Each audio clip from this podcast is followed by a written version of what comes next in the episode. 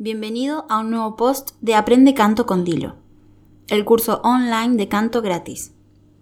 Hoy hablaremos de la voz, pero para poder hablar de la voz, primero hay que entender qué es la voz. La voz es sonido, frecuencias que salen de nuestras cuerdas vocales y se expanden en el espacio. Comienzan con cierta potencia que luego se va disminuyendo a medida que ésta se aleja de nuestra boca. La voz humana posee timbres característicos. Cada humano posee una voz única. Hay semejanzas extremas, pero todas las voces son únicas. Hay hermanos que tienen la voz muy parecida. ¿Por qué? Esto es debido a que comparten una fisionomía similar. Por lo tanto, la anatomía ha de parecerse también por dentro del cráneo y alrededores de la faringe y laringe. Lo que determina el timbre característico de cada voz es básicamente la zona articulatoria, que continúa luego de que el sonido sale a través de las cuerdas vocales en vibración. ¿Qué es la zona articulatoria de la voz?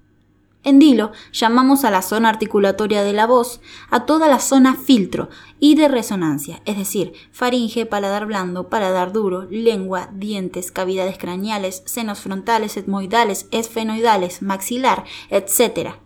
Esta zona es llamada articulatoria porque es donde alteramos la característica del sonido original. ¿Cómo se produce la voz?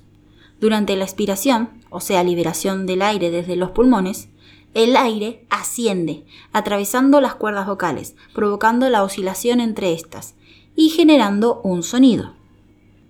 Este mecanismo es conocido como oscilación cordal y la correcta, saludable oscilación cordal con una buena emisión del sonido es conocida como cierre cordal. Dependiendo qué tan estiradas y tensas estén las cuerdas vocales, el sonido será grave o agudo. Hasta acá llegamos hoy con la explicación de la voz.